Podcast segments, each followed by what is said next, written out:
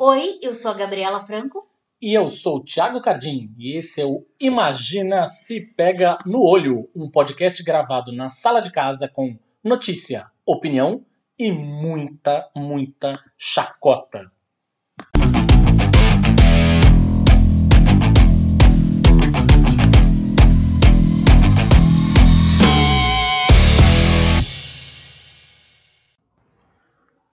Oi! A gente voltou! Muito bem, você deu um play aqui, você deve ter percebido que está diante de mais um episódio do Imagina se pega no olho, o meu, seu, nosso podcast da família brasileira, gravado aqui na sala de casa. Muito bem. Que bom que você está conosco mais uma vez. Continue com a gente. Não desista deste Não desista de podcast. nós. Fortaleça o trabalho do produtor de conteúdo independente com ou sem cachorro do vizinho latindo. Não sei se vocês escutaram, não sei se dá para ouvir, mas com ou sem cachorro do vizinho latindo. Já sabe, você fica aqui com a gente para ouvir todos os assuntos que são mais polêmicos, tratados de um jeito que você escuta por aí muito raramente. Não vou dizer que você nunca escuta por aí, porque aí também seria muita presunção da nossa parte, mas raramente você escuta com a profundidade que a gente traz aqui, com os nossos convidados especiais. Compartilhe este conteúdo com os amiguinhos. Este conteúdo em especial tá muito legal. Antes da gente entrar no nosso assunto da semana, a gente tem, no entanto, o nosso Top 5. Olha só o nosso Top 5 da vez. Ele aqui é inspirado no fato da gente ter retomado a rotina, ou quase isso, né? Rotina, Sem- quem dera. É, mas sem, sem muitos exageros, mas de ir a shows, né? Eu e a Gabi somos dois fanáticos por música. O fato de nós termos um outro podcast só sobre música, acho que é indicativo, né? Suficiente disso. É, mas a gente levou a pandemia bem a sério aí e tal, né? Todos os nossos cuidados, a gente só voltou. Diferente de muita gente que voltou tem mais de um ano a frequentar shows e afins, a gente voltou a ir em shows, shows, shows mesmo, de verdade, no começo desse ano.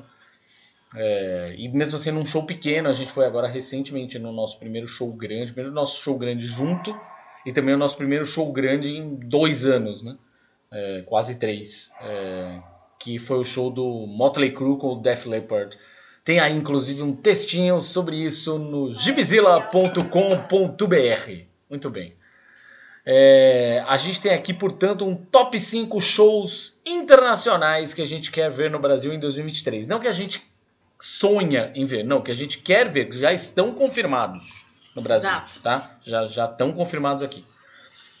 A gente tem no top no 5, a gente tem o The Town. The Town é, pra quem não, não ligou o nome à pessoa, é o Rock in Rio, só que realizado em São Paulo. Ao invés dele fazer como ele fez em todas as outras cidades, ele fez o Rock in Rio Lisboa, Lisboa. Rock in Rio Las Vegas, Rock in Rio Madrid. Não, agora ao invés de fazer o Rock in Rio São Paulo, que talvez ele achou que a rivalidade São Paulo-Rio fosse pegar mal, ele deu um outro nome que é um nome bem paulistano, assim, The Town, é um nome em inglês, não sei o que, é uma merda. Mas aí- Ridículo. Mas a ideia é a mesma do, do, do Rock in Rio, tanto é que os confirmados como headliners, o, o festival vai acontecer então só para capitular.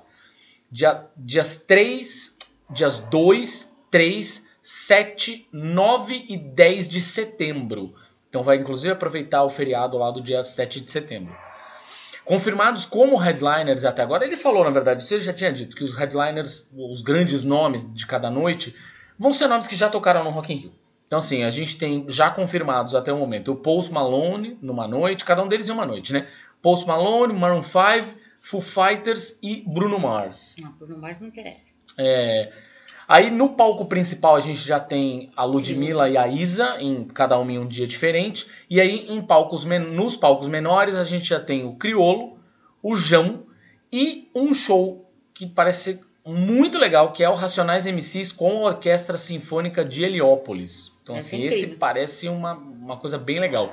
Além disso, tem um palco menor ali, que é uma coisa meio jazz, blues, não sei o quê. Nossa, eu amei, porque tem Esperança Spalding. Que é maravilhosa, Nossa, maravilhosa. Essa mulher é uma coisa de Esperança louco. Spalding, duas noites, duas noites com o Stanley Jordan, que também é Essa sensacional. mulher e a Erika Badu. Caraca, já pensou as duas juntas também? E tem uma noite lá com o Richard Bona. Enfim, ali a gente tá falando de uma, uma coisa é, mais jazz, mais blues, assim. Então, The Town, no top 5. Aí no top 4, a gente tem aqui Brian Jonestown Massacre. Falei Yes, certo o nome? É, Brian Jonestown Massacre. Se você está em São Paulo, eles vão se apresentar no dia 20 de abril. E se você está em Brasília, eles vão se apresentar no dia 21 de abril, feriado, num festival totalmente gratuito. Então é só procurar. Aqui se você está em São Paulo, claro, você vai ter que pagar para vê-los, mas em Brasília, Sim, eu, é, festival gratuito. por exemplo, totalmente É uma aberto ao banda que eu amo demais. É uma banda bem conhecida do circuito indie. E eu adoro Brian Jonestown Massacre. É uma das bandas que eu mais amo. Aí a gente tem aqui como terceiro colocado os Sisters of Mercy, mais uma É. vez de volta a São Paulo, no dia 18 de junho. Sisters Olha of aí, perto- Mercy. Perto do meu aniversário. Sisters of Mercy é uma banda que a gente tá querendo levar a filhota pra assistir. É, eu já vi Sisters, mas eu não ligo de ver de novo. Eu amo Sisters, né? Como toda boa gótica. Quem não ama? Top 2, a gente tem The Cure. Olha aí, The Cure de Aí, ó. volta pra. The Cure você já viu, né? Já. É, Essa é uma banda que eu tenho muita vontade de ver também. Show maravilhoso, 2000 2013. O Vão- último show que eles fizeram aqui. vão tocar em estádio, né, aqui no Brasil. Então, dia 4 de abril no Rio de Janeiro e dia 6 de abril em São Paulo. Então, também é uma banda que a gente tá aí no nosso, na nossa listinha pra gente assistir. É, e The Cure eu também. Eu já vi, porém, veria de novo, óbvio, porque o show deles é maravilhoso. Um dos melhores shows que eu já vi. E aí tem um top 1 aqui que é o Summer Breeze Brasil. Summer Breeze é um festival que vai acontecer dias 29 e 30 em São Paulo, no Memorial da América Latina, que tem banda pra um caralho, assim, né? E tem, tem- é, abril vai ter bastante coisa, hein? Tem bastante coisa? É. Pois é, tem bastante coisa. A gente tem aqui no Summer Breeze, no sábado, tem Lamb of God, Skid Row, Stone Temple Pilots, tem Acept, tem o Perturbator, É, Que é um- Perturbator, pelo que é um projeto Sepultura. muito legal. Tem Sepultura, tem Cripta, tem o Brutal Brega, que é o projeto de canções brega em formato punk do João Gordo. E tem o Blind Guardian, que é o Tem. headliner. Apocalíptica, que eu adoro também. que é e o Apocalíptica é no, é no é no palco VIP, né? Palco para para VIPs, enfim, assim como a palestra do Bruce Dickinson, o show do Tuata de Danaan, a premiere do segundo episódio do documentário lá do André Matos.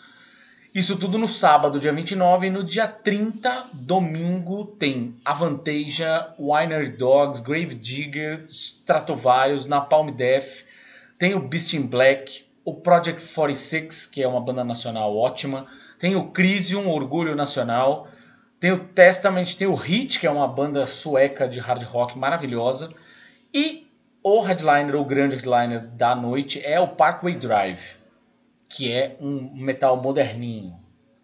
É, De novo, Summer Breeze, os ingressos já estão à venda, é no no como diabos? Memorial da América Latina. Isso mesmo. Eu tava aqui com o Espaço das Américas na cabeça. Não. Memorial da América Latina. Esse foi o nosso top 5 show. Vão aparecer outros, né? Aí vai virar top 6, top 7, enfim. Óbvio que vão aparecer Come to outros. aí. Brasil. Foi levado a sério, Come to Brasil. Levaram muito a sério, inclusive. Então, e você pode perceber, na verdade, que essas datas são todas datas que a gente está falando aqui no primeiro semestre, né? Vamos ver o que o segundo semestre dizer. ainda nos reserva.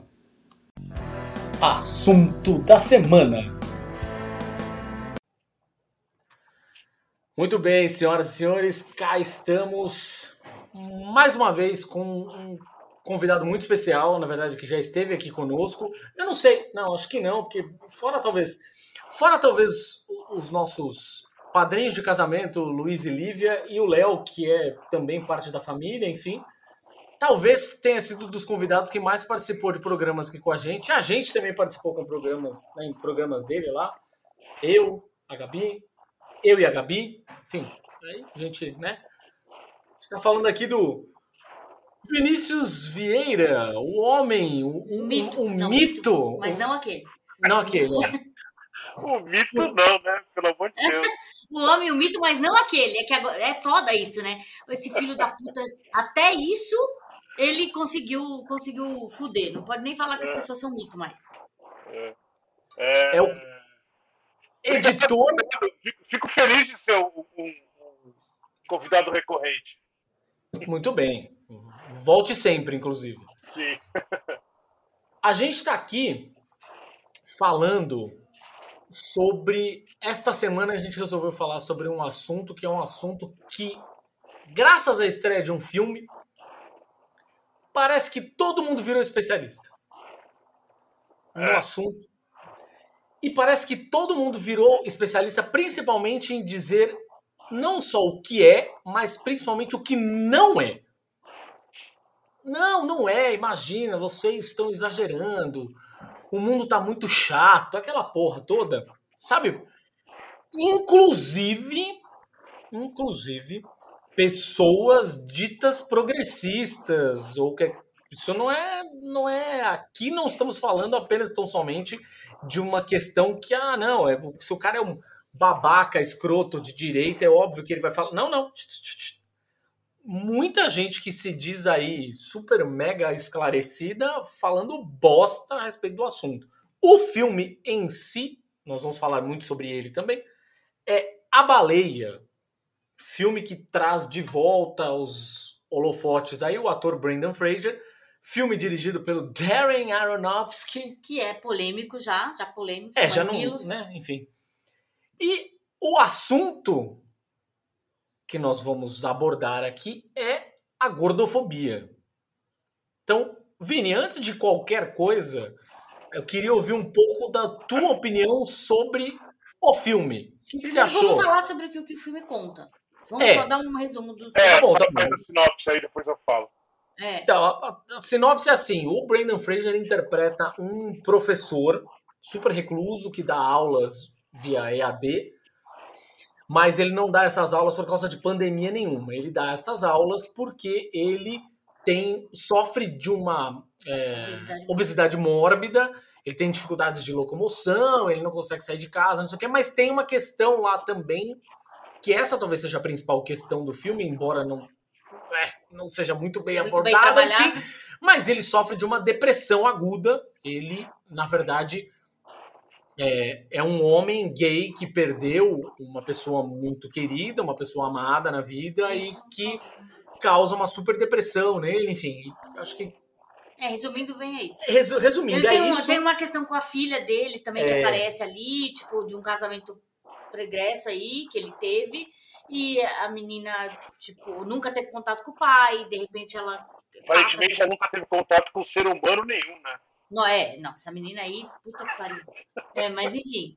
E aí ele tenta, tipo, ele tenta ter contato com ela, ele tenta ter uma empatia com ela, e ele tem, por incrível que pareça, apesar de ser um homem depressivo e ter todos os problemas físicos que ele tem, ter todas as né, questões mentais que ele tem, ele é uma pessoa que tenta ver o lado bom das pessoas. É meio poliana. É. né? Ele tenta ver o lado bom das pessoas, né? E isso é extremamente irritante também no filme. Mas enfim, esse é, é, a- é o resumo en passant. É, assistam o filme, porque ele tem muitas camadas além dessas. Muitas camadas além dessas. Inclusive que merecem ser criticadas. Exatamente. E é um filme que tem sido, obviamente, super falado no circuitinho cinematográfico aí, justamente por conta da performance do menino Brendan Fraser. Então, Que tá, tá incrível. não- isso não dá pra tirar dele. então diga lá, Vini, o que, que você achou do filme como um todo? Eu, eu, eu, assim, resumindo, eu gosto muito do Darren Aronofsky, é, enquanto ele não tá mexendo com a Bíblia. Esse que é o resumo, assim. Cada vez que ele põe a Não, Bíblia Eu no que, filme. eu acho, Vini, eu acho que essa, esse, eu acho que esse seu comentário pode ser aplicado a qualquer pessoa. Porque, porque quando ele pega, por exemplo, quando ele pega o mãe e ele rasga a Bíblia pra fazer um outro negócio, é incrível. Aí quando ele pega a Bíblia para seguir o Noé, é horroroso. Aí é a mesma coisa. Aí tem uma Bíblia no filme das cinco primeiras. Mas eu acho que ele é, ele é assim, né? É, eu acho que também não dá para ignorar. Ele é um, um, baita diretor, ele é um diretor incrível, ele tem uma carreira incrível. É, ele está no, no, topo da cadeia alimentar ali dos diretores da geração dele. Então é um cara que eu acho que é, é não dá para ignorar ele. Então, do mesmo jeito que não dá para ignorar, é, acho que também a gente pode cobrar um pouco mais é, dele. E aí eu acho que no caso da baleia, quando você começa a cobrar isso, assim, eu acho que me dá a impressão é, é, de ser um filme que tem uma, uma, uma, uma intenção, né, repetindo, me dá é, é, tem uma intenção é, específica e até que é válida, mas eu acho que essa intenção nem vem dele, vem da peça mais, né? E eu acho que o que ele faz é, é, é fetichizar o cara, o personagem de um jeito extremamente incômodo é, desrespeitoso com o personagem até, e eu acho que ele, é, ele cai num, num poço de superficialidade, assim, ele é tudo é meio superficial no filme. Eu acho que tirando a, a, a, a aquela discussão que ele tem com a que o personagem tem com a ex-esposa, né, que é um negócio super delicado ali, o resto do filme é tudo uns um, um sentimentos meio meio uh, meio superficiais e aí ele é, parece que ele arranha tudo, mas ele não chega em lugar nenhum de verdade, né? E quando ele chega, é, é umas decisões que não fazem o menor sentido, é super esquisitas. Mas eu acho que o, o que mais, para mim, que eu acho que me incomoda mais é, é o, o, o, quanto ele não soube usar o, personagem, né? Como ele ele cai, é, assim, vai resumindo, né? Dando spoiler o filme é gordofóbico. Quem falar que não é gordofóbico é porque. É, é, também é gordofóbico. É, é, exatamente. Finge que não existe, finge que é um problema que é. Sei lá, que é invenção, que o gordo inventa isso, tá ligado? Então, assim. É, mas... é aquela coisa, tem muita gente que não tem essa empatia e fala, ah, então eu não achei. É claro que você não achou, querida, porque isso não te é. atinge. Então, é. assim, custa se colocar no lugar do, do, da outra pessoa e, e, e enxergar dessa dessa. É igual a menina lá falando, ai, porque aquela cena lá do, do casal gay em Last of Us não disse nada para mim. Uh, por que é. será? É. né?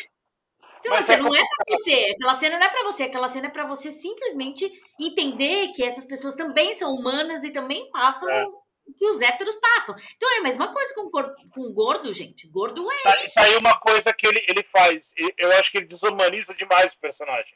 Pra caralho. Ele, Isso. ele quase não olha o personagem como humano. Ele, ele, ele, ele tá o tempo inteiro olhando para ele como se fosse uma aberração no circo. Sabe não, só, não é só aberração, né, Vini? É uma não coisa é um negócio que... confortável. Você, é, não, confortável o filme não é. Se é uma palavra que existe, não existe é. essa palavra nesse filme. Mas, assim, é, eu acho que vale a pena a obra de arte, qualquer obra de arte que se proponha criar o desconforto eu Lógico. acho que vale a pena, é óbvio. Acontece que quando esse desconforto exatamente desumaniza o personagem, se é um personagem humano, no caso, né? Não é um personagem de fábula, não é um personagem mítico, não é uma coisa, qualquer coisa que não é humana, aí tudo bem. Mas quando é um personagem humano que se propõe a contar uma história humana e você desumaniza, Aí, tipo, você tá esvaziando a, a, a, é. o personagem. Você tá tirando a importância dele. Todo, toda a força que aquele personagem tem para passar uma mensagem, você tá simplesmente, tipo, jogando no ar, assim, tipo, esvaziando ele, total. Tipo uma bexiga que você solta, assim, é. fica voando. É isso. Eu, eu, acho, eu, acho, eu acho esquisito até, é, se tratando do, do, desse, do, do Aronofsky, que ele quando ele pega uma, uma série de atalhos para é, construir o personagem do Brandon Fraser, que ele não faz isso nos outros filmes. E aí, Sim. por causa disso, eu fico pensando, pô, é, ou ele é muito burro, ou ele é muito gordofóbico, ou ele desaprendeu, porque toda. A, eu, eu, eu, dei um exemplo outro dia que eu tava, no cinema aqui, eu estava gravando, aí eu dei o um exemplo do. que você consegue colar, colocar a baleia é, muito próximo do lutador e do cisne negro, que uhum. é aquele uhum. negócio de, é, de quase um estudo de personagem de entender como aqueles personagens estão lidando com um mundo que eles não pertencem mais e tal. E aí e ele, e ele pega a, a Natalie Portman e ele, é, ele joga a Natalie Portman de um jeito em que ela, ela não se, passa a não se reconhecer é, como sendo aquela pessoa. Ela passa, ela, ela passa a ser uma, uma pessoa que ela não, não sabia que ela era. E, nova, é. e, ele, ele novamente transforma essa pessoa numa, numa não pessoa, num ser. É, sim, mas, mas, ele nunca, mas ele nunca olha para Natalie Portman como um, uma aberração. Ele sempre olha para Natalie Portman como um exemplo de, de beleza, um exemplo de. Sim, ele pega no lutador. Um ícone, é, exatamente, um ícone. Sim. Aí ele pega no lutador, ele pega o cara que é gigantesco, ele coloca ele num lugar que é muito menor que ele e ele não consegue lidar com aquilo, porque ele era o campeão, ele era o cara.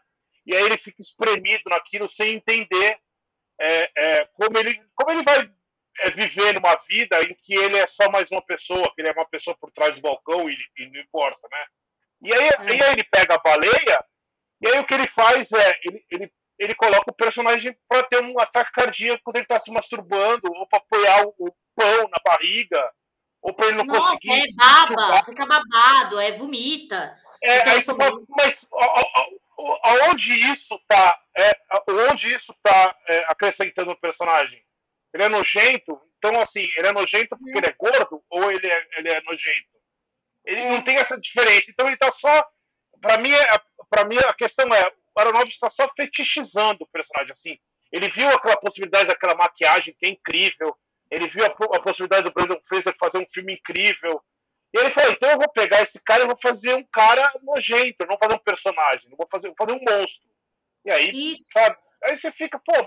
Aquele então, final, vou, vou é. te falar que a sequência do final talvez seja a coisa que mais. Assim, eu já estava bem irritado é. Gosto muito da, da, da, entrega do Brendan Fraser, embora ache que em certos momentos é, talvez o personagem se prejudica bastante pela coisa da desumanização e Sim. também pela coisa das do, dos estereótipos. Aí tem, enfim, os estereótipos do homem gordo, do corpo gordo que ele usa ali, mas também os estereótipos mais banais e basais de dramas, por exemplo, sabe? Ele torna é, determinadas discussões, assim, de, determinadas situações tão forçadas, assim, tipo, estou fazendo isso porque eu quero fazer você chorar. Sim. Saca? Tá muito na cara, ele esfrega isso muito na cara do espectador. Quase estraga a experiência da interpretação do Brendan Fraser. Mas a cena do final, vou te falar que chegou no, no final, enfim, não vou dar spoilers aqui, mas um determinado momento em que foca nas pernas dele. Quando ele pisa no chão. O jeito que ele, que ele mostra aquela cena, porque o filme todo ele incorreu em, em, em estereótipos babacas, é aquilo que eu estava falando. O Sim. gordo baba, aí ele deixa cair as migalhas na camiseta. É, é, é, o, é o estereótipo babaca do gordo da comédia. É. Que já é um estereótipo babaca, só que ele faz isso num drama. E aí no final, quando mostra os pés dele pisando no chão, que parecem patas, na verdade. De um é. urso, assim, saca? Maluco, eu fiquei. Pu... Aquela sequência eu fiquei puto. Puto mesmo. Eu falei, cara, não é possível que o cara, depois de ter tentado, ainda que aos trancos Toda e barrancos. a jornada dele, é. Não, ainda que aos trancos e barrancos tenha tentado contar uma experiência. Aí, tô fazendo muitos, muitas aspas com os dedinhos aqui humana, ele transforma o personagem num monstro. É. É, é muito e, louco isso, cara. É, e, é, é, é, quase simples, né? Porque a, o final em si, o que vem depois disso, quando ele começa. Quando ele tem uma. Ele, ele tira a linearidade quase do filme, assim. Ele.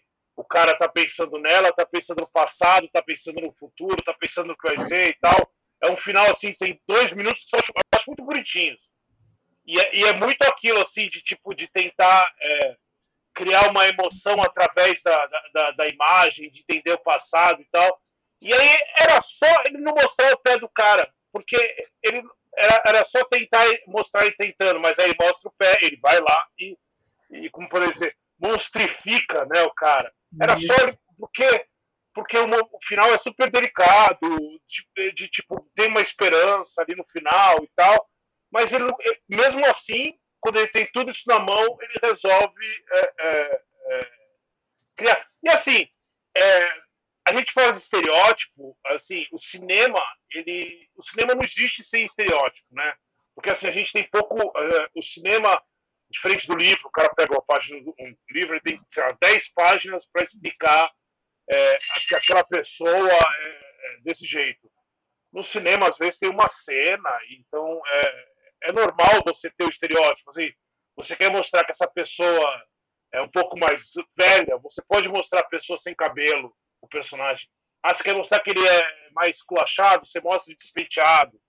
É, esses estereótipos existem até. É, e, e, assim, a pessoa ser gorda, ela não. Até é um estereótipo que você consegue usar desde que você não caia na, na, na, na burrice quase, né? E no preconceito. Então, assim, não é que ninguém é contra o estereótipo. A gente sabe que o cinema precisa disso para se movimentar.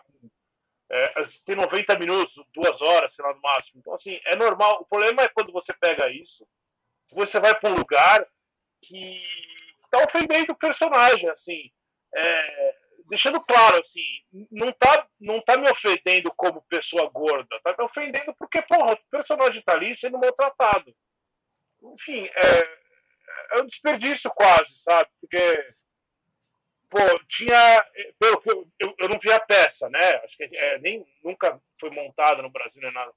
Mas é o que tudo indica, é uma peça super sensível, é uma peça que entende ali uma série de coisas e tal, e é, não foca no, no plástico né, daquilo, não foca nesse estereótipo, foca muito mais na, uhum. no conceito e ele perde isso. Né? É. é, assim, eu estava fazendo essa comparação. Eu acho que o próprio. Eu não sei, todos os personagens, como você falou, do Aronofsky, a própria, sei lá, a própria Natalie Portman, ela é vista como um ícone, como uma coisa que inclusive ela vai perdendo isso, né? Tipo, é. ela vai ela vai se reconhecendo que ela tá virando, tá, tá ficando obcecada.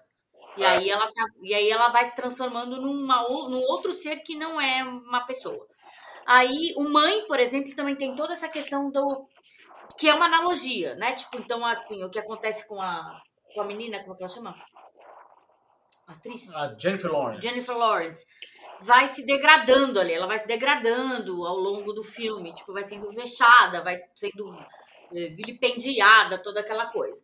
O lutador também, é um lutador já é uma, uma coisa de uma história de um, uma pessoa que realmente, como você bem destacou, não se encaixa mais em certos lugares, né? Ele quer, o mundo dele se expandiu e ele não consegue mais se encolher para caber em certos lugares. Ele quer ainda viver aquela glória perdida. E, o, e a baleia, cara, é isso. Ele, ele tem na mão a história de um ser humano incrível para contar, explorar um monte de coisa e ele escolhe transformar num monstro. É. Né? Tipo, é isso. É, é, é, ele, eu, assim, a gente vê um padrão no Aronofsky que ele gosta de desconstruir essa humanidade. Mas uma coisa é desconstruir a humanidade, outra coisa é você esvaziar uma pessoa da sua humanidade. Então a gente definiu aqui, portanto, você que está ouvindo, definiu que, portanto, o filme é gordofóbico, sim. Você que acha que não é, possivelmente está sendo gordofóbico também. É. Por quê? E aí, daqui a pouco eu já volto ao filme, mas deixa eu só fazer um, um, um parênteses aqui. Porque, no fim das contas, a gordofobia é talvez dos preconceitos mais aceitos, né? Ah, sim. É, as pessoas aceitam tranquilamente, tá tudo bem. Porque se você tá tirando sarro do gordinho ali, se ele quiser, ele emagrece, né? É. Porra, tira sarro do gordinho ali, não sei o que, tá Sim, tudo bem. O gordinho merece. O gordinho, gordinho tá tudo bem, não gordinho tem é problema. É e aí, no fim das contas, a coisa da gordofobia se estabelece como algo que é quase socialmente aceito. Ah, fazer uma piada com o gordo, não sei o quê. Ah, o humor na TV não é tão.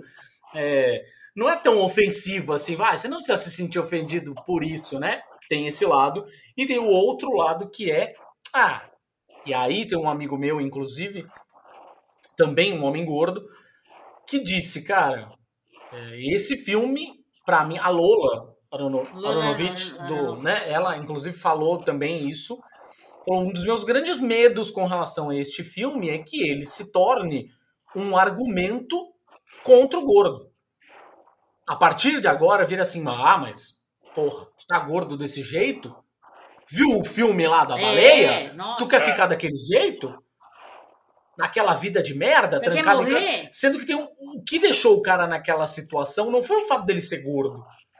Não, foi depressão. Foi, é, a depre- é um filme sobre a depressão, É. sacou? Esse é o grande ponto, assim.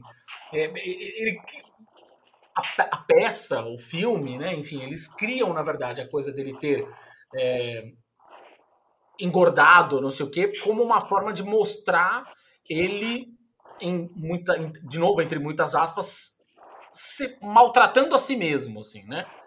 É, É uma, uma, é uma obsessão, né, que ele pega. Ele tem uma, ah, uma, uma obsessão ali com a comida e tal. É um negócio um pouco mais complexo do que, do que o filme deixa claro, assim. é, porque- Não só isso, ele usa É. a comida também como escape, né, Vini? É, Fica claro. Fica claro isso. Nossa, tem uma hora que é. Eu, assim, o filme todo você passa angustiado, angustiado, angustiado. Você fala, meu Deus, meu Deus.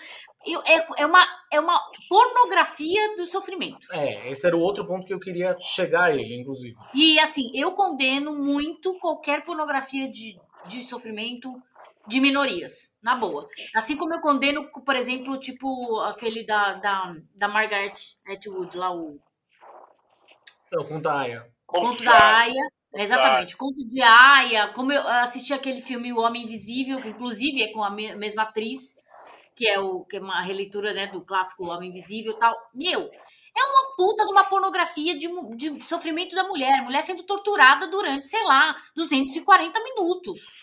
Eu não quero assistir isso. Eu não quero assistir um filme onde a mulher é torturada 240 minutos, cara. Não tem um arco de redenção, não tem um arco de heroína ali onde ela se vinga, onde ela vai. Só nos minutos finais do filme.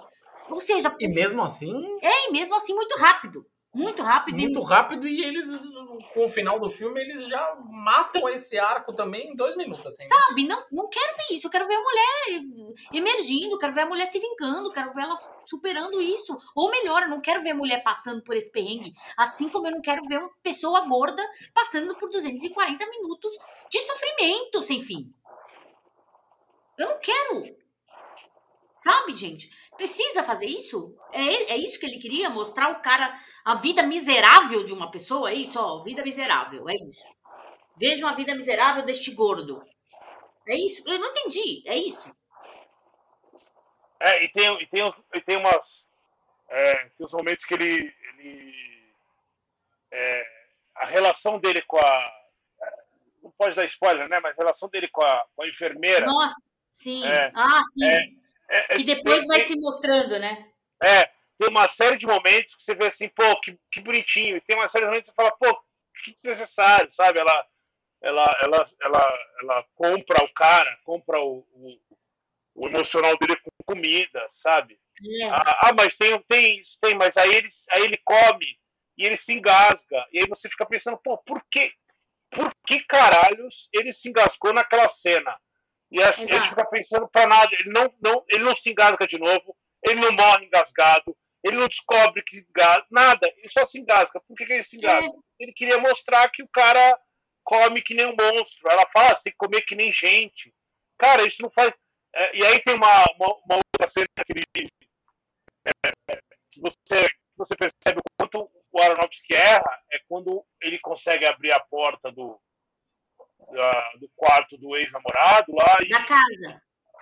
É, do quarto ah, do quarto. no É. quarto. E aí ele, ele não consegue entrar no quarto porque ele tá de cadeira de rodas. E aí você. Aí a primeira coisa que eu pensei, eu falei assim, porra, se ele não consegue entrar no quarto de cadeira de rodas e ele entrar no quarto é super importante, ele não precisava ser gordo, ele precisava estar de cadeira de rodas no filme. Porque ele, se É. se ele entra no quarto, ele se redime, aí ele vai pensar. de- Ele não consegue entrar ali. Ele pra- lida com a situação, é, ele lida com a situação. O, que que- o grande problema. O, o- filme é ele, é, ele está depressivo porque ele não consegue elaborar o luto. É, isso, ele Sim. não consegue elaborar o luto. Se Mas entrar ele no não consegue quarto elaborar porque ele- elaborar esse luto, É. exatamente. com a cadeira de rodas, não é porque ele tá gordo. Porque a cadeira de rodas não entra Sim. seria... Então, assim, não- é, são várias é ações do filme que você percebe, por que, que o cara é gordo? Eu não, não, é, não seria um problema ele ser gordo. Não seria real, assim. É, porque, por exemplo, no, no, na peça, é um cara vestido, né? Obviamente que é uma peça ele não vai estar perfeitamente, né? Mas ele é um cara que é fica meio. É, exatamente. Ele fica meio estacionado no sofá ali a peça inteira e tal, e aí vai. As coisas vão acontecendo em volta dele e tal, e aí você entende que tem o negócio da, da comida e tal. É, mas no filme, como ele precisa se movimentar, cada vez que ele se movimenta pela casa, você percebe que o Aronofsky só quer mostrar coisas que não fazem o menor sentido dentro. Então, assim, pô, é, ele ser gordo não faz sentido para o Aronofsky. O que faz sentido para o Aronofsky é ele ser um monstro. Então, não basta ele ser gordo. Não poderia ser um cara de 120 quilos, 130 quilos depressivo. Tinha que ser um cara de 260 que não anda. E aí tem que pegar esse cara e pôr o cara para tomar banho. Tem que pegar esse cara e pôr o cara para dormir todo esparramado. Quer dizer, não tem necessidade. Ele não tem. É, o, o, o, que me incomodou também, e aí é mais no, no, no público, né? É, é, é, é, o pessoal começou a acusar o filme de gordofobia, e eu vi, eu, eu, eu, eu vi isso. Eu fiz a crítica, eu fui procurar o que o pessoal estava falando, e aí eu, eu vi que tinha muito. Os sites gringos, logo quando saiu, assim, muita gente bateu na tecla de gordofobia de por que, que não estavam chamando um ator gordo. E aí você fala, cara, ou esses caras são completamente idiotas, ou é, é, eles estão querendo arrumar uma briga que não existe. Porque será que eles acham mesmo que, que, que teria um, um cara de 260 quilos em Hollywood dando sopa aí para. Não ia, Hollywood não ia, ia ter ignorado o cara. Aí você, você bastava pegasse um cara um pouco mais gordo, para pôr uma roupa ainda nele, faz o menor sentido. E aí desvia a discussão, desvia o negócio, desvia o problema. O problema é que o Aronofsky é gordofóbico, está gordofóbico, sei lá, o filme é gordofóbico. Não é porque escalou um ator, poxa, pelo amor de Deus, sabe? E é sempre isso. Joga para um lado, aí vai todo para aquele lado e ninguém discute o problema real ali. Existe um problema real, e está discutindo, discutindo porque, que não, porque não contratou um um ator gordo, sabe? Que não faz o menor sentido nisso. Essa, essa discussão, na verdade, sobre. É, eu acho que essa discussão sobre a, a, a fat suit aí, né? Que é a roupa é. que do, torna os atores gordos, né? Ou seja, é uma mistura de roupa de, de, de prosthetics. É. É, e com maquiagem, não sei o que, que torna o cara na real, assim, a gente viu isso, sei lá, com a, a Courtney Cox no, no Friends lá, né? Mostrando os flashbacks dela como uma mulher gorda. É... Ah, tem o Pinguim agora no Batman. O Pinguim no Batman, a, a Gwyneth Paltrow naquele filme tenebroso daquele O Amor é Cego. Não, aquele filme não existe, esquece, ele não foi... Ele é uma alucinação coletiva, aquele filme. É, então, pois é, aquele filme é... Enfim, mas olha que louco, assim, né? Qual que é a minha eu acho que ter.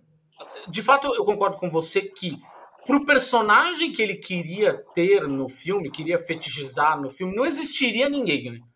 Não existiria essa pessoa. Não tem um ator, como você falou, de 240, 260 quilos em Hollywood dando sopa para ser o ator ali. É. Mas eu acho que a discussão é válida. Anyway, eu acho que a discussão sobre Fatsuit, aí não, não talvez necessariamente sobre o filme, mas trazer a discussão sobre como isso ainda é usado pra caralho em Hollywood, é, eu acho que é uma discussão super válida. É, tanto quanto é válida, por exemplo, a discussão que a gente tem, é, sei lá, sobre é, pessoas se fantasiar. No fim das contas, a coisa de se fantasiar de alguém, né? Ou seja, Sim. as pessoas se fantasiando de índio, as é. pessoas se fantasiando de negro, é... Não, uma pessoa que não é daquela não é etnia fazendo, fazendo não é uma fantasia, papel daquela né? etnia. Exatamente. Não é uma fantasia. Ser gordo não é uma fantasia. Você não se fantasia de gordo. É... Eu acho que tem um pouco. Essa discussão acho que é uma discussão válida, assim como, e isso também eu queria trazer aqui à tona, essa discussão sobre o nome do filme, propriamente dito. É. É. É, então. Eu, eu, isso foi eu fiquei. Eu, é, quando falaram do filme lá atrás, sei lá, dois anos atrás, sei lá, um ano atrás, sei lá.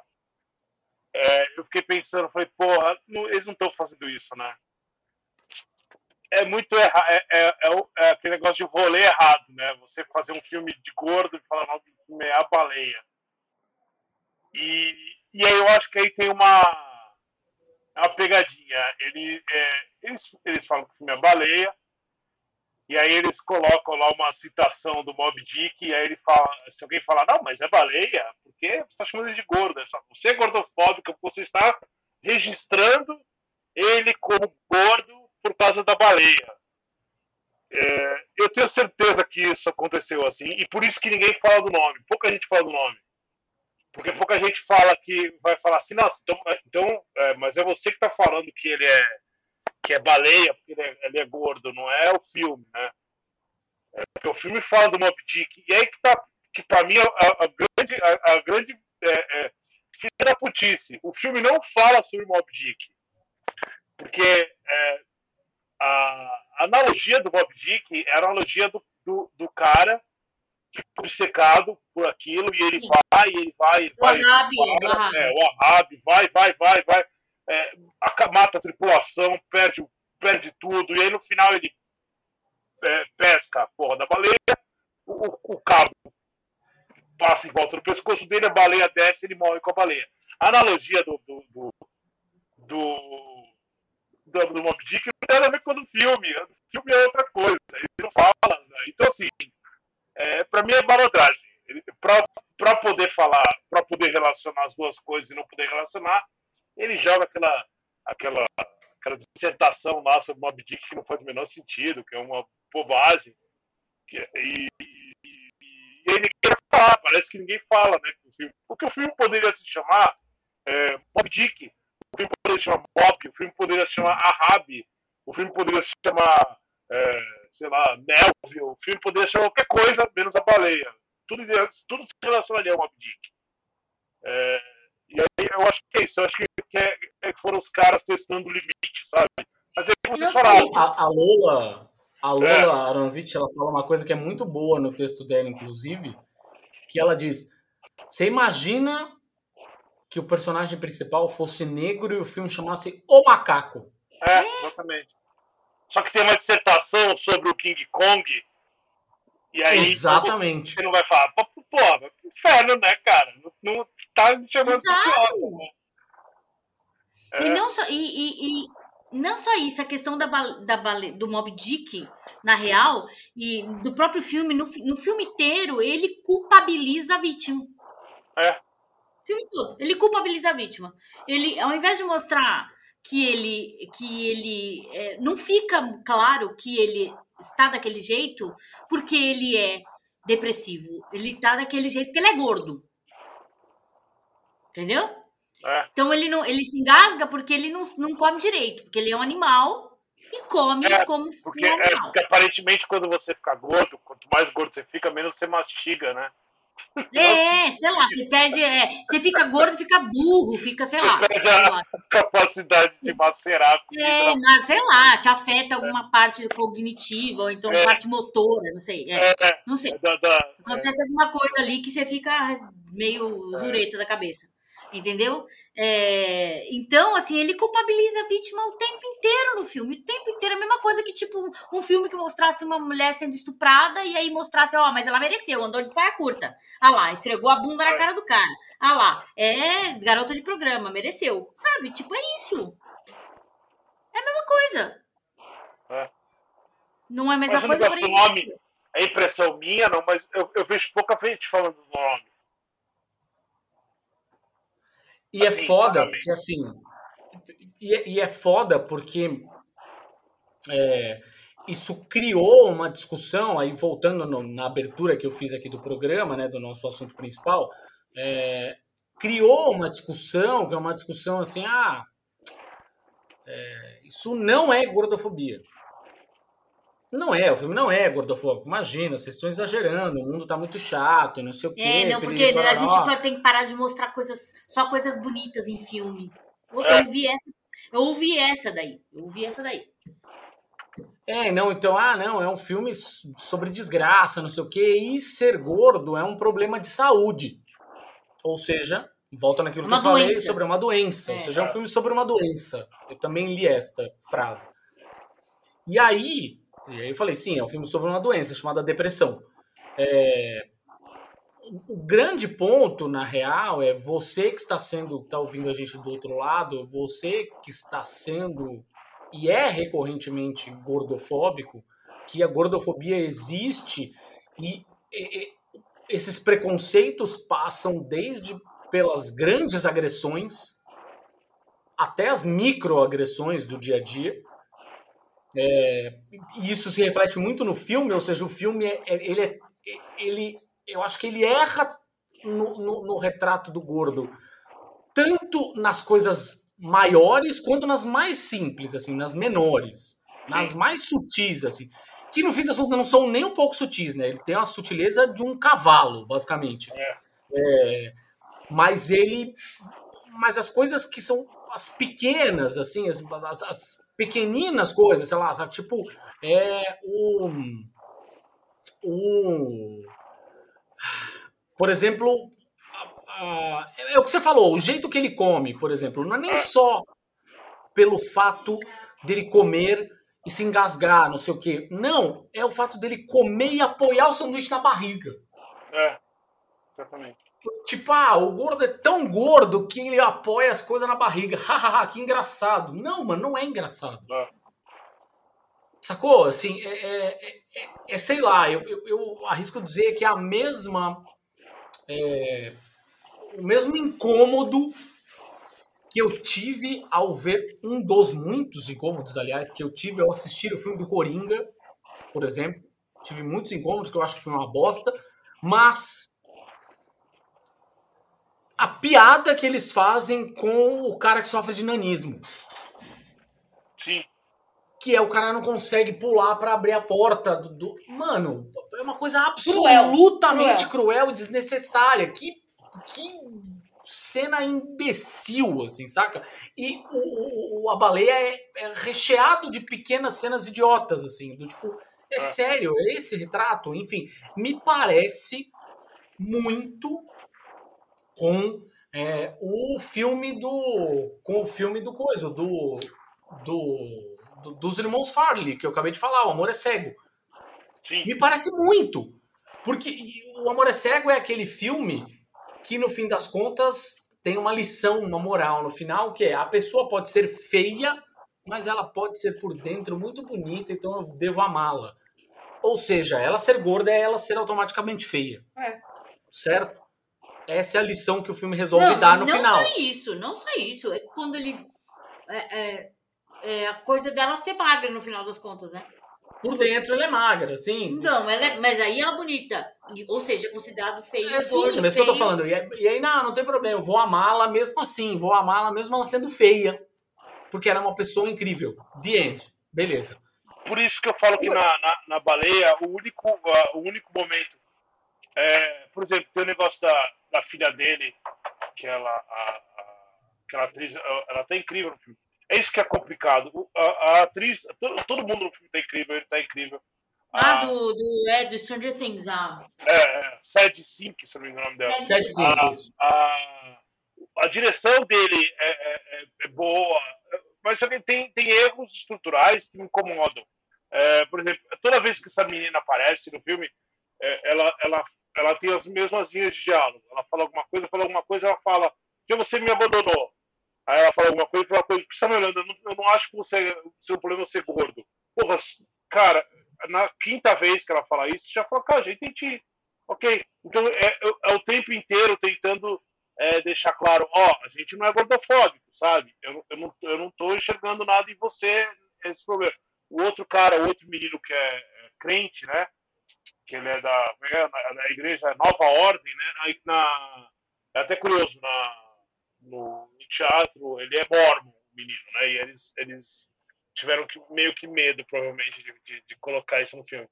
Mas aí, é, ele o tempo inteiro ele fica falando que é, ele, ele, encara ele como se fosse normal. Ah, ele é normal, ele é normal, ele é normal, ele é normal, mas ele não encara como cara como normal. É quando ele descobre que o cara é gay, aí o cara tem um problema. É quando ele vai lá, eles resolvem o problema dele ser homossexual num, numa sentada de mesa perfeita, muito rápido, assim. Então, quer dizer, é. ele, ele, o, o, diretor e o roteirista eles estão tentando resolver certas coisas, eles só não estão tentando resolver o problema da, da, do cara ser gordo. O cara ser gordo é legal para eles. É, é, é, é, um fetiche. E aí é o único, por isso que eu falo que o único momento que realmente me agrada no filme é quando aparece a ex-esposa dele, que é uma conversa extremamente sensível, que ela aponta uma série de erros nele, ele aponta uma série de erros nela. Eles, os dois ficam nervosos, os dois ficam calmos, os dois se entendem. E aí você percebe que ali tem uma dinâmica ali do que, que poderia ser o filme, porque não tem. É, é, é, é, é o momento em que dois personagens inteligentes é, é, conversam. No caso do filme, a gente. Parece que a gente burra é, e, e, gente estereotipada ali. Ele é o único, por isso que eu falo, é o único momento ali que eu falo, assim, no filme inteiro de diálogo, você fala, pô, esse é um, esse é um negócio legal. A conclusão que eles chegam, o medo que ela tinha, o medo que ela tem, o medo que ele. Sabe? Pô, que legal. Mas não é aquilo, o filme não é isso. Aí são três minutos. Então tem, acho que tem, é, é, tem esse problema, assim, o filme inteiro em si, né? É, de não conseguir lidar com nenhum problema real. Assim, todos os problemas são, são jogados do jeito que a, a, a própria enfermeira dele, ela é jogada, aquele, é, todo, drama, né? Tem um momento que os melhores amigos entram em conflito e um dos dois vai embora. É um momento que você fala assim, cara, não, não, não tem porquê. Eu entendo a, a dor dela, eu entendo. Mas, cara, não, não faz sentido ela virar as costas e sair andando. É muito. É, é, é, é, é muito raso ela virar as costas e sair andando e falar assim, porra, então você não foi pro hospital por causa disso, agora virar as costas. Não, não ia acontecer isso, sabe? Ela ia tentar dar um jeito ela ia tentar, a partir daquele momento, fazer uma outra coisa. Tal. Não, não, não assim, é, é, até, até o, o, momento de redenção, que você acha que vai ter um momento de redenção, quando ele vai. Quando o cara da pizzaria enxerga ele, e aí o cara da pizzaria enxerga ele, parece que o cara da, da pizzaria tá na frente da floresta e vê o pé grande, tá ligado? Nossa, sim, ele tem uns. Ele dá até. Ele dá, dá uns passos pra trás. É, ele prepara o filme inteiro pro contrário. Ele prepara o filme inteiro pro contrário. Aí, ele, no momento de ele que poder se redimir e falar, não, a sociedade não acha que eu sou um monstro. Ele olha pra sociedade, a sociedade fala assim, não, a sociedade acha que você é um monstro, volta lá pra dentro desse caverna. É isso aí. É o Aronofsky, é isso que ele faz o filme inteiro. Um... Bom, definido aqui então, tá, volto a dizer, é um filme gordofóbico. É, Se me der três horas, eu fico três horas xingando Aronofsky aqui. O... Que outro que outro filme ou outra obra da cultura pop assim você arriscaria dizer que é tem talvez o mesmo nível de gordofobia assim que você se lembre? Ah, esse filme dos, dos Farelli aí é um negócio absurdo, mas eu, eu finge que ele não existe, né? Mas... Esse é ruim demais, tá louco, bicho. Como é que é o nome? É... Vocês falaram, o amor é cego. Em é inglês é, é Shallow Hole. Pelo amor de Deus. Eu, eu, e aí eu, e eu fiquei. Eu, e naquele filme, eu, é, eu acho que tem um momento que ele. Que ele, é, que ele é. Pra mim é muito, muito difícil aquele filme de ver. Porque ele é muito ruim, ele é ruim, ele é gordofóbico, e aí tem uma hora que você fala assim, pô, não dá pra ele ser pior. Aí o maluco tem rabo. Aí você percebe que o Aronofsky está colocando a gorda no lugar do cara que tem rabo. Aí você fala, pô, deu, cara, não faz sentido mais, tá ligado? Então, esse. Ah, mas é, é... O personagem do. É, pode crer, o personagem do Jason Alexander tem rabo, pode é, crer. Tem rabo. Pô, sabe, não faz o menor sentido. Ele perde completamente a mão. Mas eu acho que, por exemplo, eu acho que tem um. um é, assim, aí é mais fácil gente contar nos dedos os filmes que não, não tratam o, o, o gordo como gordice, né? Acho que é, não, acho que é, eu não lembro nenhum. Todo filme que, que ele usa o estereótipo do gordo, ele é, um, ele é uma pessoa estereotipada, ele usa aquilo para facilitar uma série de coisas, desde o Goonies até, sei lá, qualquer filme mais novo aí. Porque é, é o que vocês falam, a, a, gordofobia não é, não é discutida, muito menos em Hollywood, muito menos em, sabe, é, o Jack Black é gordo e acha legal fazer filme em que ele é idiota porque ele é gordo. Sabe? É. A, descrição. Qual é a descrição do casting? Gordo, idiota. Aí aparece um monte de gordo lá e idiota. Eu imagino que deve ser isso, tá ligado? Porque não faz sentido. É, sabe? Assim, por exemplo, um gordo que não é. respeitado, sei lá, o amigo do Indiana Jones é um gordo respeitado, sabe? O, o, o Guile, é, ele é um gordo respeitável, porque é um anão, anão, anão, anão é meio gordo, então... Mas assim, dá para contar nos dedos, o resto é todo, todo personagem gordo, ele tá ali pra fazer cagada, pra ser o estereótipo do gordo do Goonies, tá ligado? Eu adoro. Ah, pra ser o alívio cômico, sempre. É. Porque, Eu né, adoro gordo Goonies. é Me, me dói, me dói demais falar isso do Goonies, mas né, não tem como fugir, né? Ah, sim, sim, sem dúvida. Sem dúvida. Ah, inclusive, o menino é o, o, o nome pelo qual é chamado no filme é gordo, né? Sim, É, ele é o gordo. É. Ele não, não tem nome, ele é o gordo. é. É, Então, assim, adoro um filme perfeito. É, não, não é um problema o personagem e tal. É, tem uma série de questões ali, é, é criança e tal. Mas o problema é isso, é, é que isso vira um. Isso sempre existiu em Hollywood e aí depois continua existindo, é normal. Então, é, eu não sei, eu não- eu não- é difícil ver. E eu acho que isso é pior ainda para a mulher, né? A, a, a, mulher gorda ainda no cinema é, é um negócio pior ainda, cara. É um, é mais desrespeitoso ainda. Porque é um estereótipo mais nojento ainda. Sim. Não é, junta, junta as duas coisas, né? junta as duas coisas e ele cria um, e aí cria um- uma, uma, uma estrutura de, é, de estereótipo que é muito é muito nojenta assim quando você vê, sabe? Parece que é, é, é um monstro real. Assim. O, o homem É, eu- cômico e a mulher, quando ela é gorda no cinema, ela é um, um monstro, ela não pode ser nada, ela tem que ser é, horrível, sabe? Aí a gente cria, a gente vai falar do, do assim, a mulher gorda, e quando a mulher é gorda e negra, fudeu, pô, assim, né? aí fudeu. Que é o. É o- né? É o Norbit, né? Norbit. Então, mas tem o Precious, né? Aquela preciosa. Precio... Eu não sei se é o nome. Ah, Preciosa, é, verdade. é. Sim, sim, sim. Que eu acho que até trata com uma certa delicadeza o, o, o assunto. Ah, sim, é outro, definitivamente é outro, é, é outro, tem uma outra mão aí, né? Sim, sim, sim. Mas o Norbit também, porra, pelo amor de Deus, cara. Norbit não. Norbit não. Sim, é outro delírio coletivo, né? Enfim, É, tava lá. Que aliás é uma coisa que o, que o Coisa ama, né? Que o Ed Murphy ama. Vide professor Aloprado, né? sim, sim. Professor Aloprado. Professor Aloprado é horroroso. Professor Aloprado 2 é o único filme na minha vida que eu tentei sair no, no meio do cinema. Eu queria sair no meio do cinema, minha esposa falou, não, tá vendo até o final aqui, não, vai passar vergonha. Eu fiquei, mas eu queria sair no meio. Eu, eu lembro que eu queria sair na hora que o rato come alguém, o rato vira gigante, começa a, a, a- a- fazer sexo com uma, uma pessoa que eu não lembro. Acho que minha memória. é delírio coletivo. Não precisa, total. né? Isso existe. Não existem. Esse do, do Farelli lá não existe. Não, não precisa ser lembrado. Pagou, pagou também. Não, não precisa ser lembrado, tá tudo bem. É, essa, essa questão, a gente está usando aqui, na verdade, toda essa conversa sobre Hollywood, sobre o usando o filme como trampolim, né? É, e usando Hollywood para você. Obviamente, a gente está falando com, com o Vini aqui. O Vini é um, um, um cara inteligentíssimo, queridíssimo, escreve textos incríveis, fala coisas incríveis sobre cinema nos podcasts, nos vídeos e tal.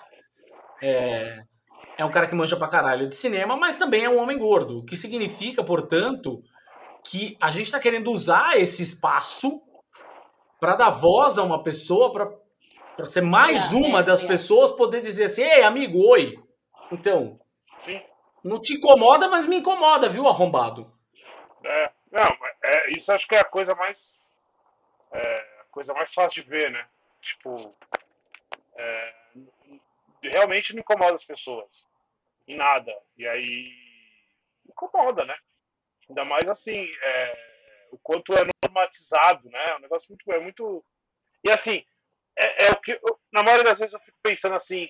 é, é, por eu ser um pouco melhor resolvido assim com certas coisas é, eu consigo me dói mais saber que aquilo está atingindo pessoas que não não têm esse esse nível de resolução né e É, aí, eu- então. aí, aí isso me dói demais sabe ver uma pessoa Porque uma cara coisa é você, né? destruída né e a gente vai ficar destruída vendo a imagem tá ligado e aí e a pessoa tá cagando fala ah, foda-se não, não me importa, tá ligado? Falo, Pô, não, sabe? Então, pra mim é tão complicado isso. Porque acho que dói, mas eu, eu, eu a minha dor maior é ver é, gente que não, não vai conseguir lidar com aquilo. Por exemplo, tem muita gente que vai ver a baleia e vai. É uma série de gatilhos ali que, que se não me atingem por uma série de razões da minha vida, vão atingir as pessoas em cheio, assim, vai fazer mal para as pessoas. Então, para que fazer isso? Né? Por que não, não tentar pensar de outro jeito? É, e todos esses filmes né, que vocês citaram, assim, são todos filmes que não estão não, não, não estão se importando com isso, né? como qualquer minoria, né? Ninguém está se importando com qualquer tipo de minoria, né? Isso é, isso Exato, é... é. Ah, mas é que o, se geral não achou ruim, então ah, tá tudo bem. Mas, é, mas o que, uma coisa que me incomodou muito no fim das contas, obviamente que eu não estou nesse, nesse papel, nesse lugar de fala, mas é uma coisa que me incomodou muito, e volto a repetir aqui, assim, eu sei que tem pessoas nesse espectro, principalmente nesse espectro político que nos ouvem aqui, nossa pequena e porém fiel audiência, eu sei que são raros os bolsominions de estimação que escutam esse programa, que acho que escutam mais para passar raiva do que qualquer outra coisa, mas é, eu sei que tem uma galera de esquerda que escuta esse programa e uma galera que eu sei nominalmente, inclusive, ou seja, vocês, pessoas que estão ouvindo, sabem que eu estou falando de vocês, é, que não se importou em nada, que achou incrível, não imagina, não é gordofóbico, nada, que é isso, vocês estão exagerando aí também. Não, pera, calma. Não, segura a, problematização. Não vamos precisar problematizar tudo, né? Não é assim também, Precisa né? sim, precisa sim. É. É bom, né? De vez em quando.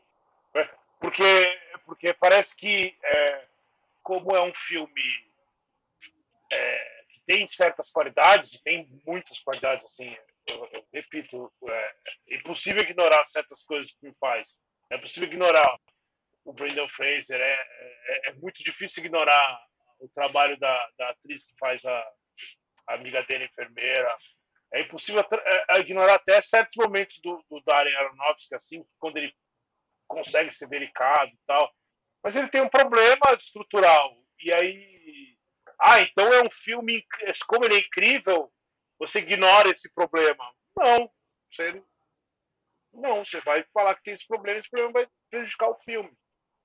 É, eu, eu, falei, é, e assim, e isso é mais normal, né? Eu falo, pô, eu não gostei por causa disso, disso, disso mas é um filmão. Eu falei, pô, eu não acho, eu achei, achei que tem esses problemas, né?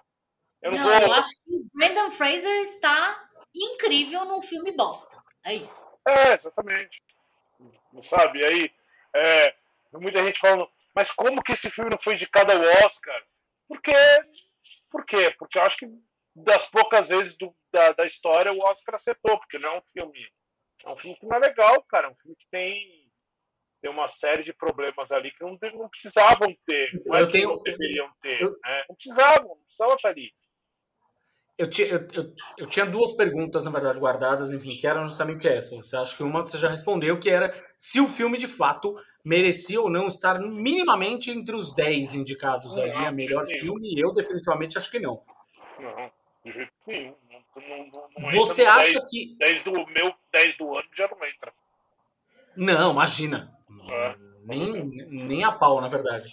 É, agora, com relação ao Brendan Fraser, você acha que é, merece Acho que sim. a estatueta? Acho que sim. Ou tem mais gente melhor que ele no Oscar? Eu, eu vou. Tá, você tá com a lista de, de, melhores atores aí? Eu vou até procurar aqui, na verdade. Ó. Não, Se tiver, eu, vou, eu vou abrir aqui. Vou tá rapidinho. Porque é, é, é, é uma. Eu acho que. Uh, tem ó, certos aqui, ó. É. ó nós, nós temos o, o, o, Bill Nye no Living, esse eu não conheço mesmo, esse eu, eu não vi. vi. Aí a gente tem o Paul Mescal no After Sun. Um, um, grande injustiça desse Oscar, inclusive, do After Sun. Aí a gente tem o Colin Farrell no Banshees de Inisherin. Como é que é que fala esse diabo, essa palavra? Inisherin. É, lixeirinho, pronto, tá tudo certo. E tem o Austin Butler no Elvis. Não, aí nessa lista o Brandon fez ter ganhado de fácil, né? Porque ainda que eu não tenha o Bill, Bill Nike lá, é, eu acho que, que é, o, e aí eu acho que é um acerto até do, do Darren Aronofsky, assim, de, de, de dar o filme pro Brendan Fraser, né? De deixar ele, ele, ele ter o sentimento ali, ele tem um olhar muito, muito, muito, é, é, é, dizer, muito firme, né? Você enxerga o que ele está querendo passar no olhar ali. E eu acho que, e aí eu acho que tem uma coisa da, da, da maquiagem que tem que ganhar, vai ganhar o Oscar, por exemplo, porque é uma maquiagem que deixa espaço muito espaço para ele se movimentar, e aí para ele mexer com a mão, para ele mexer com o corpo, e isso permite que ele tenha uma, uma atuação é, a, além do, do, do, esperado até. Então, é, e, e, ainda mais comparando aí, né, o menino que faz o Oscar, pô, eu vi o menino, eu vi ele dando entrevista dois meses depois, ele era o Elvis ainda. Desculpa que ele faz o Elvis.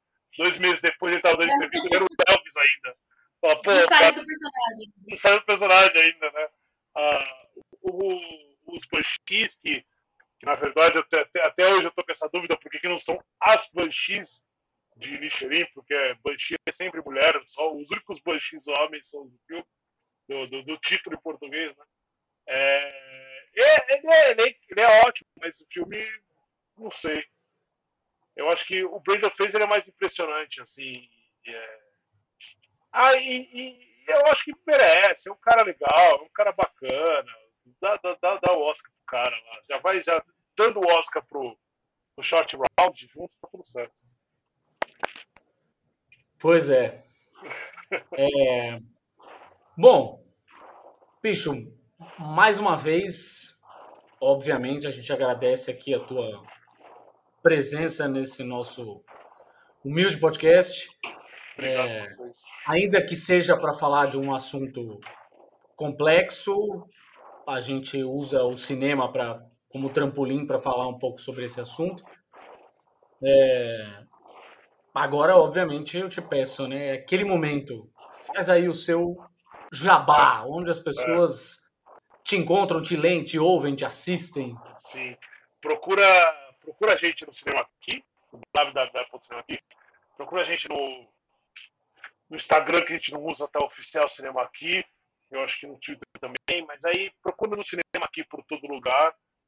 É, acha a gente aí, se quiser procurar no Twitter, tá lá, Vice Vieira. E, e avisar já que esse ano está programado para o Cinema Aqui uma, uma live barra episódio do podcast, porque a gente faz tudo junto, que a gente é preguiçoso. Já está programado esse ano uma um episódio só sobre gordofobia no cinema. Assim, a gente vai expandir isso até o final para ver se a gente consegue chegar à conclusão e tal. Então, já, isso já está programado. O problema é que a gente está tentando procurar alguém especialista para falar do assunto. Então, a gente está aí. Mas é, procura a gente, toda semana a gente está lá. De vez em quando o Thiago e a Gabi estão lá também, para deixar nosso programa melhor. Então, é isso aí. Muito obrigado, obrigado. E, esse, e esse programa vai sair antes do Oscar, Vai sair antes do Oscar. Programa vai sair antes do Oscar, no domingo a gente vai estar lá ao vivo comentando o Oscar até o primeiro dormir.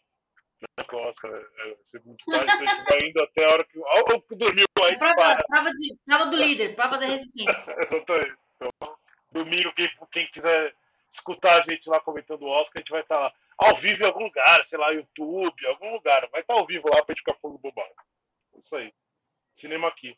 Você não, você não vai num, num cineminha em Santos para comentar direto do cinema, não? Ô, Thiago, você sabe que não posso, né? Você sabe que eu sou pessoa não grata. Banido do cinema. Sou banido do cinema. Mentira. Fala, bicho. Mentira não, é verdade, é verdade. Não, mentira. É verdade, a gente sabe que é verdade. Pois é. é da Infelizmente é verdade. É isso aí, tá tudo bem. A gente passou é. a maior parte da nossa vida. É no Judão lá, por exemplo, sendo é, sendo boicotado pela Dona Warner, tá tudo certo. Exatamente, normal. Quem tem hater é porque tá fazendo sucesso. Exatamente. É, como, como diziam os, os caras do Backyard Babies, making enemies is good. É, bicho, você é um dos que a gente consegue usar com brilhantismo esta frase. Até a próxima. obrigado, obrigado. Até a próxima também. Valeu, galera. Beijo, Vini. Brigadão. Dicas culturais. Tá na mão, hein? Aqui as suas, as minhas, as nossas dicas culturais. A gente vai aproveitar que estamos aí com o Oscar se aproximando. Na, na última edição do podcast, uma das nossas dicas foi o Triângulo da Tristeza, que a gente acha que é um puta filme e que, enfim, é um dos que vai passar possivelmente aí meio ileso nesse barulho todo de Oscar, de blockbuster, não sei o quê é um dos indicados, dos 10 filmes indicados a melhor filme, né? Assim como Entre Mulheres também. Entre Mulheres, exatamente. Entre Mulheres é outro filme indicado como um dos 10 melhores filmes, né? Na, na, categoria melhor filme lá do Oscar, mas que possivelmente vai passar sem muito alarde e que a gente acha injusto, né? Super. Merecia é um, é um demais. incrível, um tesouro. Na verdade, assim, o Oscar foi nesses quase, no, quase 90 anos de, de tem 90 e poucos anos já. É, 90 né? e poucos já. É, é. Não sei nem qual que é essa celebração, acho que é 97, se eu não me engano. É, de Oscar, ele já cometeu inúmeras injustiças. Grandes, grandes, grandes filmes foram deixados de lado, não levaram a estatueta por nada, foram indicados e não levaram. Grandes pérolas aí. E eu acho que o Entre Mulheres também vai ser um desses, vai, vai figurar essa lista das injustiças do Oscar. Ele é um filme incrível, dirigido por uma mulher também, é, que conta a história, uma história baseada num fato, num fato né, que, que ocorreu realmente nos anos 2000, ali numa comunidade de uma comunidade cristã menonita, que é parecida com o Amish, é um braço do, dos Amish, na verdade onde mulheres sofreram abuso sexual. É... Eu não vou contar as circunstâncias, porque senão meio que dá um spoiler é, do estraga, filme. Sim, sim, sim. Mas era coletivo, tipo, todas as mulheres da. Quase todas as mulheres da, da comunidade sofreram.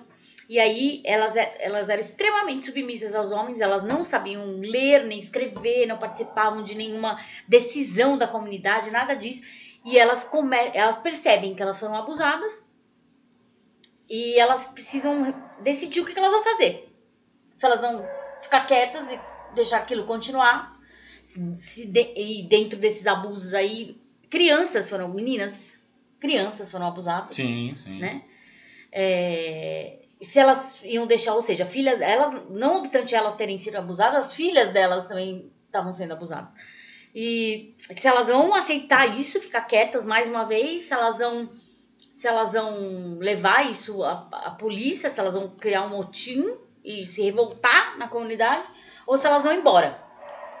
Então, assim, o interessante do filme é que ele é todo se passado dentro de um celeiro com oito mulheres discutindo todas essas possibilidades. E isso é muito lindo, isso é muito legal. A riqueza da discussão, a riqueza dos assuntos que vem à tona, de todas as, todas as nuances e todas as, tudo que é levado em conta ali é como é o grande a estrutura da nossa sociedade patriarcal na nutshell, sabe? Tipo, um dentro de uma lente, dentro de um, um microcosmo. De um microcosmo. Então, assim, os diálogos, o filme todo é baseado em diálogos, são elas conversando, ou seja, então são poderosíssimos, falas incríveis, poderosíssimos e um elenco assim de tirar o chapéu, maravilhoso, muito bom com a a Frances McDormand, com a Rooney Mara, com a, é, menina, com, a menina, com a menina que fez o The Crown lá, que foi a Rainha Elizabeth, uma das primeiras, esqueci o nome dela. Ah, é, verdade. É, mas incrível, incrível, incrível, incrível. É, diz o Instituto Data Cardim que 73% dos filmes quando tem a presença de Frances McDormand é sinal de que são só sucesso. Então, a Frances McDormand é sucesso. Verdade. Entre Mulheres. Está em cartaz nos cinemas aqui no é, Brasil. Tá nos cinemas. Aí a gente tem uma série, uma série que é do Amazon Prime. A gente, no momento que estamos gravando esse episódio, a gente assistiu os, os três primeiros episódios dessa série. É, e vai sair agora semanalmente, né? Um episódio novo. É baseada num livro que se chama Daisy Jones and the Six. Que é uma série pretensamente documental, assim, parte dela ficcional e parte, parte dela é, emula uma coisa de um documentário sobre uma banda que é uma banda falsa, uma banda que nunca existiu, mas é uma banda que claramente é o Fleetwood Mac. Exato. É, eu falei pro Thiago isso. Falei, nossa, essa história tá me parecendo uma banda que eu conheço. Assim, por mais que eles tenham tentado é, fazer uma coisa genérica, do tipo, ah, é sobre uma banda de rock, tem uma pegada meio quase famosos ali, né? Então, porque retrata aquele zeitgeist dos anos 70 e né, o surgimento de, de grandes bandas de rock ali que ficaram muito famosas, que a gente conhece hoje. E aí, eu, é, dadas as, né, as, os elementos da série, eu falei pro Thiago, pô, isso aí é a história do Fleetwood Mac, cara. Ainda mais considerando assim, a gente tá, de novo, estamos no terceiro episódio, não aconteceu ainda o que parece, a gente não vai dar spoiler aqui, mas não aconteceu ainda o que parece que vai acontecer e que, obviamente, a, esta coisa acontecendo aí, aí de fato, é. é. o Fleetwood Mac, é. ponto. Assim, a história, principalmente a história por trás do é, das gravações do Rumors, que é o disco mais famoso do, do, do, Fleetwood Mac, né? Então tem uma determinada coisa, assim, mas é um filme que tem. É um filme, é uma série que tem é, uma trilha sonora incrível, é óbvio. Tem uma, uma, uma puta de uma fotografia, de uma direção de arte, não sei o quê. E tem, obviamente, barracos dos bastidores do rock and roll, romance, Sim, sexo, drogas e rock and roll, toda aquela coisa. É e falar nisso, é, hoje a, saiu é a, uma, a biografia da da Steve Nicks. Steve Nicks. Steve Nicks. Falando nisso, saiu a biografia da Steve Nicks. Vê se você assi assista a série e vê se você consegue identificar quem é Steve Nicks. Acho que vai estar fácil de identificar. De quadrinho, a gente tem aqui, na verdade, uma obra-prima. Foi lançado no ano passado, mas tá, chegou às lojas. É, chegou às lojas no final do ano e aí a gente só teve acesso a ele de fato agora no começo de 2023, que é um quadrinho nacional lançado pela editora Veneta chamado Mukanda Teodora, que é mais uma obra do genial Marcelo de Salete. Mukanda Teodora é um quadrinho que segue é, muito a linha das últimas coisas que ele andou lançando, ou seja, é um quadrinho sobre o período da escravidão no Brasil, mas um quadrinho sobre o período da escravidão no Brasil com foco numa pegada mais urbana, com foco em São Paulo, né? Assim, é, em São Paulo, numa São Paulo que inclusive tinha já alguns escravos libertos, aquela história toda, tem um pouco do, do Luiz Gama envolvido, mas essencialmente é uma história é, baseada numa história real, né, que é a história da Teodora, ou Teodora, enfim, que é uma escrava africana, de fato trazida da África, não nascida aqui no Brasil, trazida da África, e uma escrava que ficou separada do marido. E aí a história é construída com base nas cartas que ela tentou enviar ao marido, nunca chegaram a ele. É, mas as cartas que ela enviou e hoje são documentos históricos. Então, assim, muito do, do que ela, do jeito que ela fala, inclusive, muito da tradição é, religiosa dela está nessa obra, que é uma obra lindíssima, mais uma obra do Marcelo Salete que tem que se tornar leitura obrigatória em escola. Fácil, tá? E aí, pra gente encerrar, disco. Bom, você se lembra do, da série do Pacificador? Você se lembra da abertura da série do Pacificador? Aquela abertura que era impossível você pular? Então, aquela música é a música de uma banda norueguesa chamada Wigwam. O Iguan, que não é o One de um, mas o One de W-A-M, One. Wham. Wham. Wigwam. Wigwam é uma banda norueguesa maravilhosa de hard rock que nunca, ou pelo menos quase nunca, né? Enfim, é, deixou de produzir coisas novas de fato. E esse ano eles lançaram um disco novo chamado Out of the Dark. Out of the Dark é um disco que tem as farofices no, na medida certa. Você escutou aquela música, você já imagina o nível de farofice. aquela música da abertura do Pacificador, né? É, você já imagina o nível de farofice que esse disco chega. Ele tem uma série de refrões super grudentos, aquelas guitarrinhas que, que, a gente adora. Tem lá uma pegada, uma ou outra música que talvez eles pesam um pouco mais a mão, que ficou um pouco mais metal, assim, não sei o quê. Mas é um disco super gostoso de ouvir, super hard rock, super fácil de ouvir, que tem pelo menos lá umas. Tem uma música que eu amei, amei, já tá na minha lista de melhores do ano, estamos só em março mas que já tá na minha lista, que chama Forevermore, que é uma música que é inevitável de você sair cantando junto. Inevitável. O refrão te pega na segunda ouvida. Out of the Dark, do Wigwam, já tá aí em todas as plataformas de áudio. Obrigado por ouvir mais este episódio do Imagina se Pega no Olho. Você escuta este podcast em tudo quanto é feed possível. Estamos no Spotify, no Deezer, no Google Podcasts, no Apple Podcasts, na Amazon Music, é só escolher. Ah, é, e também a gente está no Orelo, que é aquela plataforma que inclusive paga a gente a cada play que vocês dão por lá. Ajuda nós a ampliar ainda mais o trabalho por aqui, investindo em vídeos, newsletter, o pacote completo de conteúdo não deixa de seguir também as nossas redes sociais. A gente está no Instagram, no Facebook e no Twitter. Ah, e também temos Imagina se Pega no Ouvido, nosso podcast filhote, que é um talk show musical com quem vive de música a respeito de suas paixões musicais. Também está aí no seu feed favorito. É só procurar pelo mesmo olhinho do Imagina, só que com duas orelhinhas.